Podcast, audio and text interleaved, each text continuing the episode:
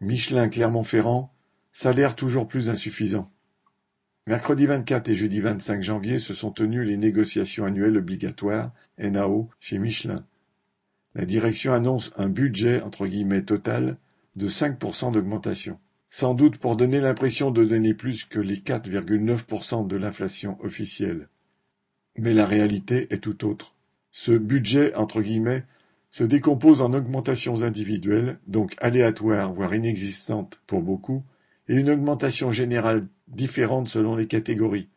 2% pour les ouvriers, 1% pour les employés et techniciens, et rien pour les cadres. Concrètement, un ouvrier gagnant 1500 euros pourra ne toucher que 30 euros de plus, et pour un technicien à 2000 euros, ce sera 20 euros. La direction prétend aussi prendre en compte l'évolution de l'inflation en particulier pour les premiers niveaux de rémunération.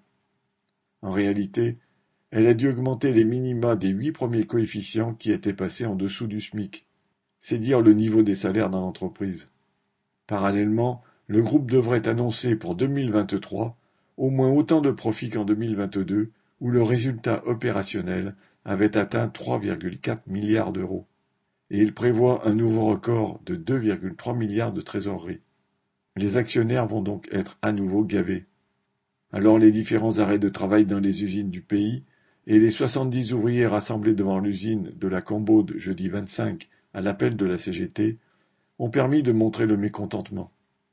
Chacun est conscient que pour obtenir son dû, il n'y aura pas d'autre choix que d'entraîner tous les autres travailleurs. Correspondant Hello.